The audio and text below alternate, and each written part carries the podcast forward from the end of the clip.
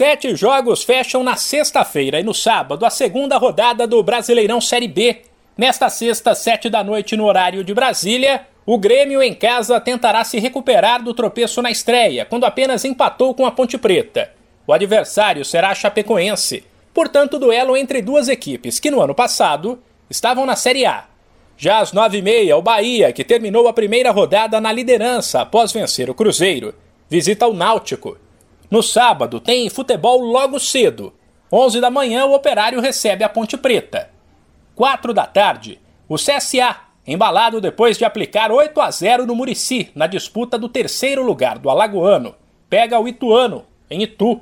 4 e meia, Sampaio Correia e Tombense duelam no Castelão, ambos em busca da primeira vitória. 6 e meia, tem confronto de campeões brasileiros, entre Guarani e Esporte enquanto o jogo que fecha a rodada será às 7 da noite entre CRB e Vasco.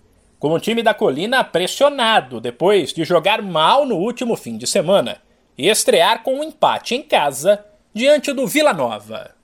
De São Paulo, Humberto Ferretti.